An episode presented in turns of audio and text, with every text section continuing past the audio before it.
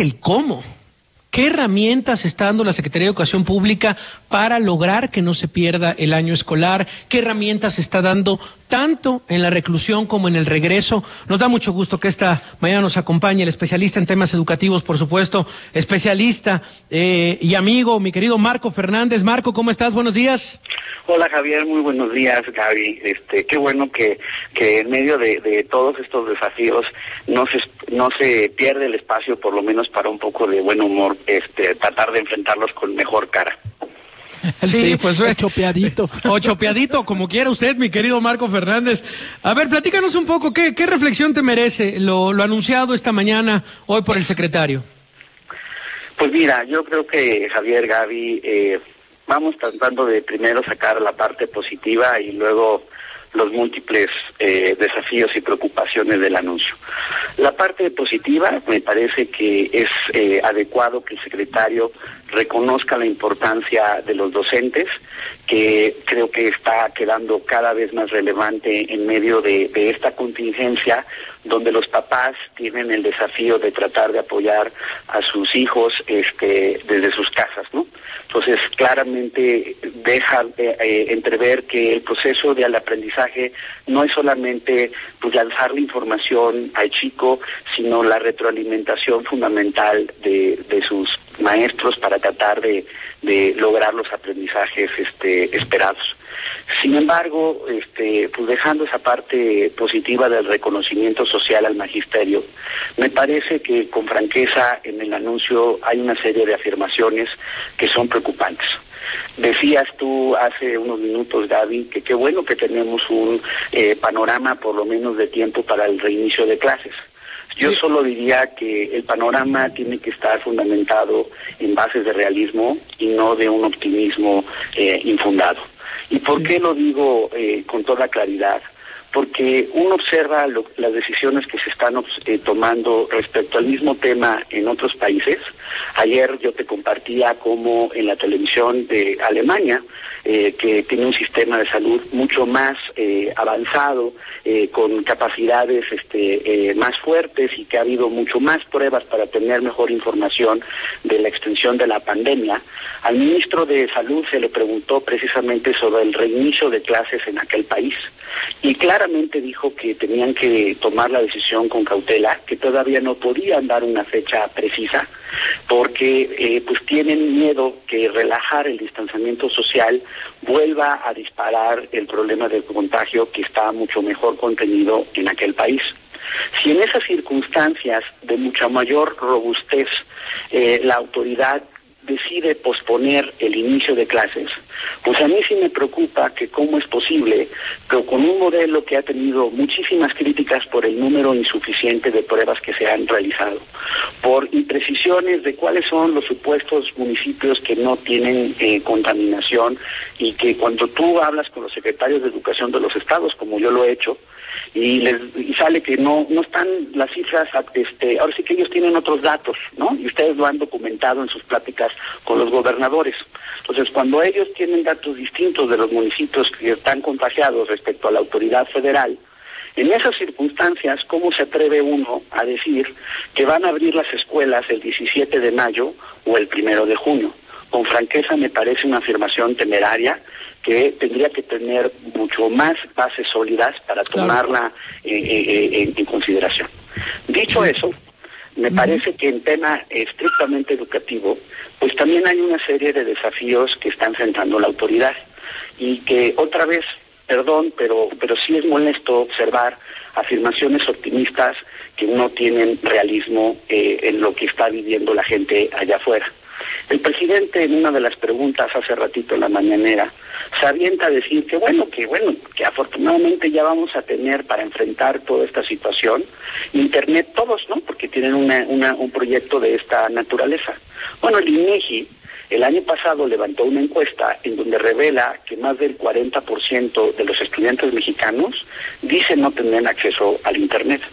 Supuestamente están en negociaciones ahorita con las telefónicas para tratar de lograr un paquete de datos que sea gratuito para precisamente acceder a las plataformas educativas, pero todavía no se termina de concretar ese acuerdo y por lo mismo el acceso a la plataforma que pues el secretario era muy optimista que miren ayer 250 mil personas visitaron la página de internet. Yo hace ratito les mandé eh, por por WhatsApp dentro de la misma página de internet de Aprende la Casa, el rubro, por ejemplo, le, aplica uno la pestaña de capacitación de los docentes precisamente para que ellos puedan tener mejores elementos de usar la plataforma para retroalimentar a sus alumnos y dice que está en, este, todavía no está disponible en este momento, ¿ok? Ahora, a ver, pero no está disponible, o sea, ahí dice no está disponible, Marco. Sí, o sea, ahí está la página, este, aquí si uno, este, eh, la abre en estos momentos, en la parte, en este, eh, en la parte específica de docentes, aprendencasa.c.gov.mx, diagonal site, S-I-T-E, diagonal C docentes, háganle clic y dice en proceso. O sea, no hay nada. No hay nada para los docentes en términos ahorita de poder orientarlos cómo sacarle jugo a la plataforma. Increíble. Entonces, eh, digo, vamos a hablarnos las metas, porque si no nos hablamos las metas va a estar difícil enfrentar el tamaño del reto. Nadie está diciendo que está fácil, ¿eh? Nadie está diciendo que la autoridad tenía que tener la solución perfecta, eso lo entiendo perfectamente. Pero si vamos a dar un comunicado a la sociedad, hablemoslo con toda la verdad y no con un optimismo irrealista. Cuando uno, por ejemplo, dentro empieza a observar las transmisiones que se están haciendo en televisión de, los contenidos educativos, salta a la vista dos preocupaciones. Uno, los horarios. Preescolar a las 7 de la mañana, platíquenle a los papás, pregúntenle a los papás, colega. O sea, ¿cuántos niños de preescolar se van a levantar a las 7 de la mañana para tener este, sus lecciones? Cuando normalmente van a la escuela a partir de las nueve de la mañana, ¿verdad? Segundo asunto, vayan y platiquen con los docentes. Hay una discordancia en varias de las transmisiones respecto al contenido de los planes de estudio, pero eso sí, el secretario nos habla de la de que todos los esfuerzos para impulsar la denominada nueva escuela mexicana, aquella nueva escuela mexicana que en dos entrevistas con ustedes el subsecretario de Educación Básica no ha podido ni siquiera explicar, ¿verdad? Entonces, sí me parece que cuando estamos hablando de este diagnóstico y además nos dicen, no, tenemos todos los esfuerzos, la sociedad, el pueblo es bueno y vamos a poder salir adelante.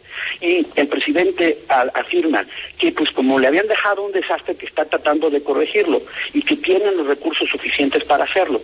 Si tienen recursos suficientes para hacerlo, ¿cómo es posible que instruye a, través de su secretaria de la Función Pública, la señora Irmeréndida Sandoval, la semana pasada, en Semana Santa, a dar un, memorándum donde se pide el recorte del 50% del gasto operativo, incluyendo la educación? Díganme cómo va a tener suficientes recursos el sistema educativo para enfrentar la pandemia si le dicen que tiene que recortar el 50% bajo amenaza de que si no lo hacen la secretaria dice a los administradores de las, de, las distintas dependencias, incluyendo la SEP, que los va a sancionar administrativamente. No, pues así sí está como que medio difícil poder entrar al tema educativo. Sí, la verdad es que ahorita mientras hablabas estaba yo navegando la página aprendeencasa.mx, este y sí, no solamente el de maestros, que es muy importante, pero tampoco el de padres de familia, tampoco le puedes picar. O sea, el único que le puedes picar en realidad es el quizá alumnos, el de padres de familia, el de maestros, pues imagino que salen en construcción porque no se activa la liga. Y sí llama un poco la atención porque pues tuvieron por lo menos estas semanas de, no actividad o de vacaciones, por llamarle de alguna manera, pues para haber tenido listos los para Trabajar. Digo, porque, sí. Pues sí, porque esto, esto ya se sabía que se venía, pues, o sea, igual no sabíamos si iba a ser hoy o mañana o no sé qué, pero ya se veía que se venía. Y la verdad es que sí llama llama, mucho la atención. Tendremos que revisar también, pues esto, esto que dices, Marco, qué está pasando con los maestros, cómo se sienten. Y luego, algo que no hemos comentado es la, triple carga, es decir, gente que está, por ejemplo, que es este madre o padre de familia, que también está trabajando. Hay gente, por ejemplo, que son maestros y que tienen que dar clases, pero además de dar clases tienen hijos y también los hijos tienen que atender sus propias clases y es una carga, digamos, adicional que también vamos a ver esto cómo, cómo va a caminar, ¿no? Pero ya solamente para irnos por temas de materiales y de atención a quienes están hoy tomando clases desde sus casas, pues lo que tú nos planteas es un, es un horizonte realmente terrorífico. Vamos a tratar de hablar en estos días también con la directora general de Televisión Educativa para ver cómo lo están haciendo. Hay que decir que también de pronto no es fácil que te den entrevistas. Últimamente es, oigan, queremos entrevistar, queremos preguntar. No, pues es que hay que pedir vía comunicación social. Bueno, pues, o sea, en verdad es un asunto que tienen que dar la cara a las autoridades, pues, para poder preguntarles cosas, simplemente preguntarles cosas, ¿no? Es que y ha en una sido casi imposible, pues. En una sociedad democrática, Gaby, las, las decisiones se explican, no aplica la autoridad la del avestruz. Y, la- y entonces se oculta y no empieza a hablar con la verdad. Claro. Simplemente vean qué recurso hay para los estudiantes de media superior, que son 5.239.000 alumnos. No hay plataforma alguna, ninguna. ¿Qué vamos a hacer con esos chavos? Cuéntenme, ¿qué- ¿cómo, cómo vamos a atender? ¿Dónde está el subsecretario para dar la cara y explicarnos por qué Claro. en estas semanas no ha- han podido eh, realizar una plataforma para ellos? Y un último punto que es básico, y tú me lo has enfatizado en conversaciones que hemos tenido, Gaby, la parte socioemocional. Hoy los chicos están enfrentando retos muy gruesos porque por un lado no están teniendo interacción con sus compañeros, con sus maestros. Tienen situaciones de creciente violencia, así lo han ustedes documentado en sus conversaciones eh, eh, semanas pasadas, de, de violencia intrafamiliar. Tienes el problema de que muchos de sus papás se están quedando sin trabajo. Tienes el problema además que algunos de ellos lamentablemente se están enfermando o incluso han fallecido. Entonces, el impacto sobre el estado de ánimo, sobre los chicos es mayúsculo y sé que la autoridad, hay que reconocer también las cosas que están tratando de hacer. Ponen ahorita, están haciendo acuerdo con la UNAM, con la Universidad de Chihuahua y otras instituciones para poner en la- una línea telefónica de Educatel el servicio de ciertos este, eh, psicólogos para tratar de Sí. apoyar. Obviamente falta muchísimo, las demandas de, de- de- de ese servicio están creciendo de manera exponencial, pero es un punto fundamental porque inevitablemente en estas circunstancias va a haber un impacto negativo sobre el aprendizaje. Y si no lo reconocemos, si el, el secretario dice, no, vamos a terminar el ciclo escolar, sí, sí, vamos a terminar el ciclo escolar, nada más que vamos a decirlo con todas las letras, todo lo que teníamos contemplado aprender, no, no todo lo vamos a poder aprender. Y el próximo año vamos a tratar de empezar a compensar lo que no se aprendió este. Y como si es cierto lo de que este fenómeno es por olas, como ha advertido la Organización Mundial de la Salud, más vale que la autoridad se prepare para que si hay una ola en el otoño, eh, podamos enfrentar con mucho mayor éxito, con mucho mayor robustez, la afectación sobre el sistema educativo y la manera como a lo largo de los años se va a ir compensando el deterioro de los aprendizajes que inevitablemente nuestros chicos van a sufrir. Bueno, pues gracias Marco por este primer apunte. Vamos a dedicarle todos los próximos días a revisar uno por uno y por supuesto te estaremos llamando. Abrazote querido Marco, que estés muy bien.